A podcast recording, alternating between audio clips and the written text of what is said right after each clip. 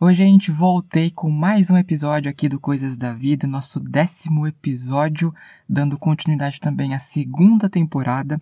E hoje para conversarmos sobre um assunto que é muito importante e que eu tenho percebido o quanto nós precisamos discutir sobre ele para que as pessoas se conscientizem de que é isso que elas são, pessoas e não máquinas, robôs.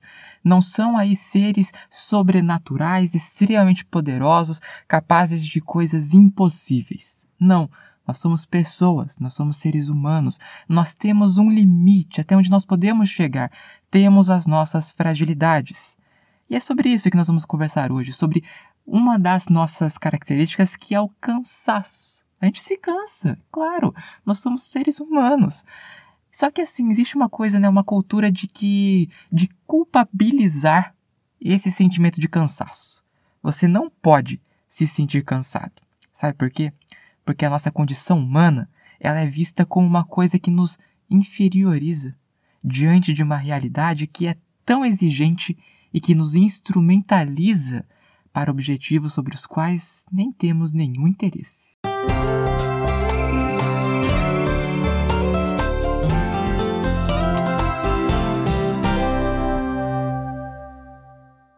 Pois é, vivemos aí nessa sociedade tão exigente, como eu falei agora no começo, nessa, nessa lógica consumista, capitalista. Não estou dizendo, falando mal do capitalismo, porque eu nem sei se algum outro sistema econômico seria melhor. Porém, eu entendo que existem muitas coisas ruins no capitalismo, e uma delas é essa questão de produtividade. Você tem que ser produtivo. Você tem que, você tem que produzir sempre, sempre e sempre. E sempre melhor. Não basta produzir, tem que ser sempre o melhor que você puder produzir. E isso, é claro, nos cansa, porque nós temos que fazer o máximo de coisas no menor tempo possível. Nós parece que temos que ser multitarefas. E sabe, a gente às vezes fica fazendo isso e não nos damos conta de que, além de estarmos nos maltratando, a qualidade da nossa produção também não é aquelas coisas. Mas voltando então ao, ao tema né, do cansaço, parece que ele tem sido visto como um sinônimo de fracasso. Se sentiu cansado, se você encostou ali um pouquinho para descansar, hum, sei não. Não importa se a gente tem que pegar três ônibus para ir para o trabalho, mais três ônibus para voltar para casa e detalhe, lotados. E às vezes a gente não consegue sentar e às vezes a gente vem espremido na porta. Mas isso não importa para essa sociedade que é tão exigente por produtividade. Não importa se a gente teve que ficar num semáforo que ficou lá parado, teve um congestionamento, o sol lá fora dava 40 graus, o ar-condicionado do nosso carro justo naquele dia quebrou mas isso também não importa. Porque isso também nos desgasta. Mas não importa. Não importa se lá no nosso trabalho a gente ficou fazendo um monte de coisa porque um colega faltou e agora o nosso, o nosso, a nossa tarefa né, ficou sobrecarregada, a gente teve que fazer o nosso mais o do outro, e daí tem o chefe que não dá sossego. Não importa. Não importa se ao final do dia, além de ter querido é, trabalhar, teve que estudar igual um condenado, você chegou em casa e ainda teve que fazer os seus afazeres domésticos. Fazer o almoço do próximo dia. Lavar roupa. Varrer a casa. Não importa. Se depois de tudo isso você ainda se sentir cansado. Não é para você se sentir cansado. Detalhe. Quando a gente sente esse cansaço e quando a gente senta alguns minutinhos porque a gente está tão esgotado, logo vem o sentimento de culpa nos sentimos culpados por experimentarmos uma das características mais humanas que existem. Até os animais se cansam. Eu estava na faculdade ainda quando a professora falou algo a esse respeito, de que nós somos cobrados constantemente a sermos produtivos, a ser, sempre estarmos entregando alguma coisa, a sempre estarmos fazendo alguma coisa. Mas eu faço uma pergunta, né? Para quem que é essa entrega? Você que está me ouvindo, recebe de volta aquilo que você produziu? Você vai me dizer, ah, mas tem meu salário, sei o quê, mas é justo? Por o tanto que te é exigido? ou para o tanto que você se exige? Por que nós fazemos isso com a nossa vida, com a nossa saúde, com o nosso emocional? Por quê? Nos atolamos de tantas coisas para fazer ao ponto de ficarmos esgotados. E daí eu tenho algumas respostas. E eu vou falar duas. Uma é que a gente tem medo realmente né, de perder, por exemplo, o emprego e daí outra pessoa vai vir para o meu lugar, porque a gente sabe que é assim que funciona. Se você não faz, tem outro que vai fazer. E às vezes você tem filho para sustentar, uma casa para cuidar, uma família para manter. Então, como é que você vai se dar ao luxo de colocar o seu trabalho em risco? Isso é muito angustiante. Precisamos problematizar essa questão. Precisamos olhar para isso com a atenção que ele exige. Será que os nossos chefes, os nossos contratadores, contratantes, né? Será que eles não não poderiam ser um pouco mais, um pouco não, né? Será que eles não poderiam ser de fato mais conscientes da nossa humanidade, sendo eles também humanos? Tendo eles também a necessidade de um descanso, por exemplo? Será que nós não podemos nos organizar para que possamos respeitar a nossa condição humana? Porque enquanto alguns, alguns não, né? Enquanto muitos estão aí se esgotando, tem alguns poucos que não. Por que essa desigualdade? Por que, que nós temos que nos submeter a uma rotina tão enfadonha? E quando eu digo que temos que nos submeter a uma rotina enfadonha, é porque realmente temos. Primeiro, por conta do medo que nós temos de perder o emprego. Segundo, por esse, essa, essa lógica consumista que penetrou na sociedade e contagiou todos os setores dela. Tudo agora é visto pelo consumo, o que é uma coisa muito triste.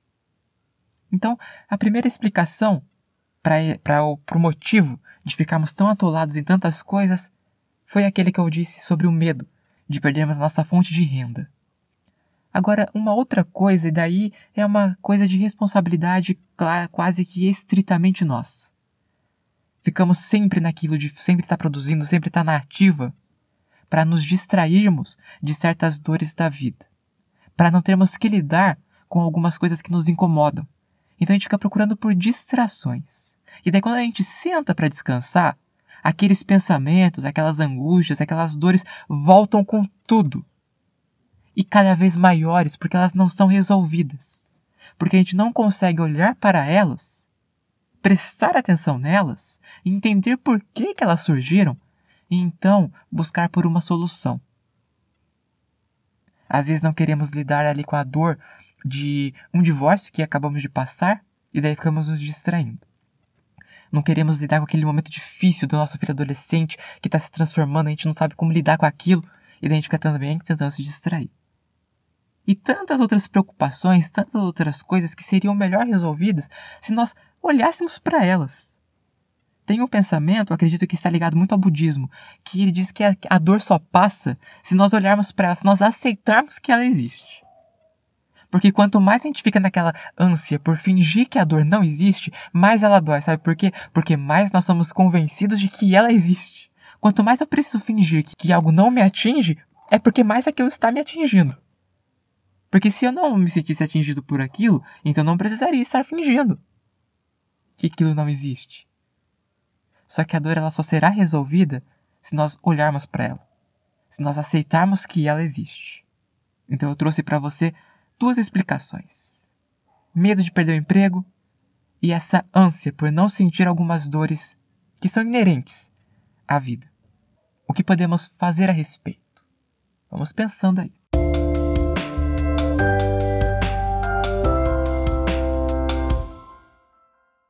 Mas nessa sociedade que tão exigente por produtividade, te faço um anúncio: esqueça as diversões. Já ouviu falar naquela história de trabalhe enquanto eles dormem e estude enquanto eles se divertem? Pois é. Esse pensamento está dizendo nada mais do que seja além do que um simples humano. Apesar que ser humano já é complexo. Porém, essa lógica que a gente vive simplifica o complexo.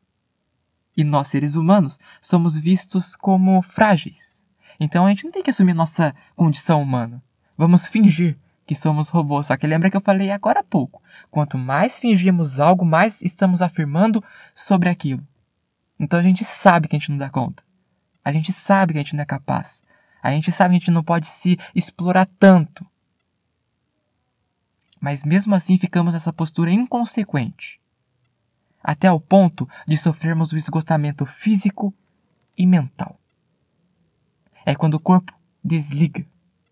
É quando o corpo olha para nós e fala: Não, eu não aguento mais. E desliga. Eu estava na faculdade ainda, quando a professora também falou. Às vezes o corpo desliga não porque você desmaia, também pode acontecer, mas às vezes com coisas simples, tipo uma rinite. Que naturalmente é uma coisa que a gente consegue levar, mas quando estamos tão esgotados, ela vem com uma força que você é obrigado a ficar na sua casa, você não consegue, você não aguenta. É o que acontece. A gente se explora tanto que o nosso próprio corpo tem que arrumar uma forma de nos paralisar para que possa descansar. Isso é tão triste. Tão triste. A gente vive tão ocupado com tantas coisas, como eu falei no episódio anterior. A gente não vê a vida passar, a gente não vê as coisas acontecerem. E estando tão cansados, negando a nós mesmos que nós não estamos, mas ainda assim estando, a gente não consegue viver as coisas da vida. Às vezes nosso filho vem querendo jogar bola, por exemplo, ou então brincar de cozinha, só que a gente está tão cansado que a gente prefere dar o celular na mão dele. A gente é pelo caminho mais fácil, né? Que não é, claro, o melhor. Tá longe de ser o melhor. Mas estamos tão cansados que a gente não consegue aproveitar momentos com pessoas que nos são importantes.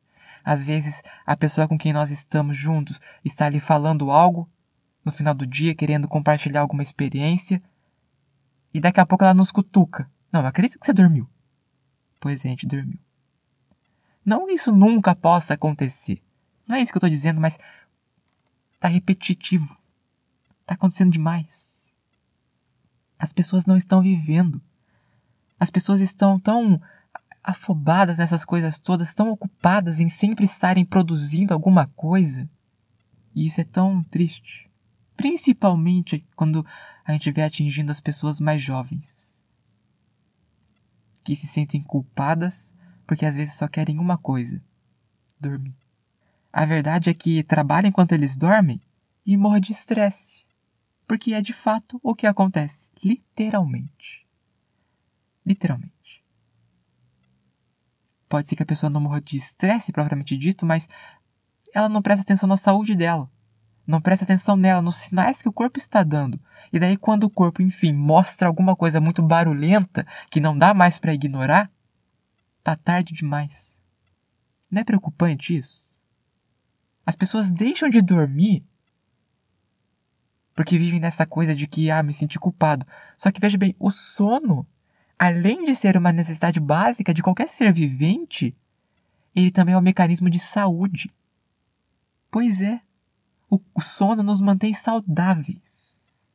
Se você tem más noites de sono, se você tem uma má qualidade de sono, como é que será a qualidade de vida? Precária. Precária. Só que daí tem uma coisa que eu acho que é muito importante de ser dita nós temos estado tão ludibriados por essa exigência de sermos sempre produtivos, de nem podermos dormir, que nos esquecemos de que um dia as nossas forças irão se acabar, não adianta. Envelheceremos. E tudo que fomos capazes de produzir não será o bastante para nos poupar do fim inevitável. O tanto que você está se esforçando, fazendo o máximo que você pode, Sabe? Isso aí não vai te poupar do fim. Não vai te poupar de, dar, de fazer a travessia. Não vai te poupar do destino para o qual todos nós nos encaminhamos, que é a nossa morte. Não vai. E quando isso acontecer, logo seremos substituídos por outros que produzirão em nosso lugar. E aí? Como é que vai ser para você? Como é que está sendo para você a noção de que você é substituível? E aí? Compensa ficar vivendo numa lógica tão desumana? Eu penso que não.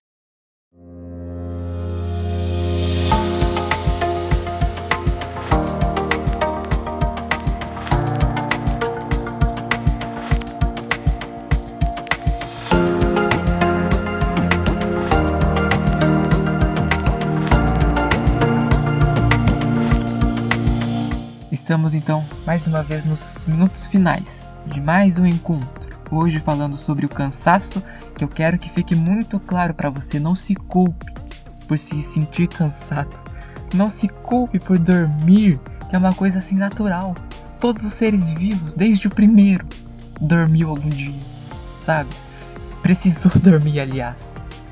Então assim, não fique se culpando por isso. É claro, quando você estiver disposto, né, tá lá com tempo de sobra, tá com saúde, vai lá e trabalhe, faça suas coisas. Mas não deixe de fazer outras que são tão importantes quanto o seu trabalho, por exemplo. Não deixe de se divertir, não deixe de ver a vida acontecer. Não deixe de ter boas conversas com as pessoas, porque veja bem, algumas tão preocupadas em serem sempre produtivas, deixam de conversar com os amigos, porque acham que isso é perca de tempo. Não, tô perdendo tempo. Mas como assim? Criar vínculos com as pessoas, criar memórias com elas é perda de tempo? E só o que é válido é prestar contas a esse mercado que existe aí que nos cobra tanto? É injusto com a gente. É injusto com a nossa condição humana. É injusto com a nossa existência. Espero que você possa sair daqui consciente de que deve sim trabalhar, mas para viver, e não viver para trabalhar. E que você possa ter motivos para se orgulhar daquilo que você está produzindo, que faça sentido para você, que você possa ter a oportunidade de trabalhar com aquilo que você gosta, e não apenas sendo explorado incansavelmente. Sabe? Eu entendo que em dados momentos da nossa vida, a gente não consegue fazer simplesmente o que nós gostamos de fazer, o que nós queríamos fazer. Acontece, é compreensível. Agora a gente não pode ficar se submetendo a coisas que nos desumanizam. Quero que você não deixe de ver e sentir a vida acontecer diante dos seus olhos e em volta de você. E como indicação, eu deixo o livro A Sociedade do Cansaço que pode nos ajudar a compreender um pouco melhor essa lógica toda que nós estamos vivendo e que nos, sabe, cansa, nos deixa enfadados. E mesmo assim nos culpa se nós nos sentirmos cansados. Tá certo? Então, repito, não se culpe por ser um ser humano. A gente se ouve na próxima semana, mas até lá a gente pode conversar pelo meu Instagram, hamilton.jnior. Foi mais uma vez um prazer e eu espero que possamos nos reencontrar em breve.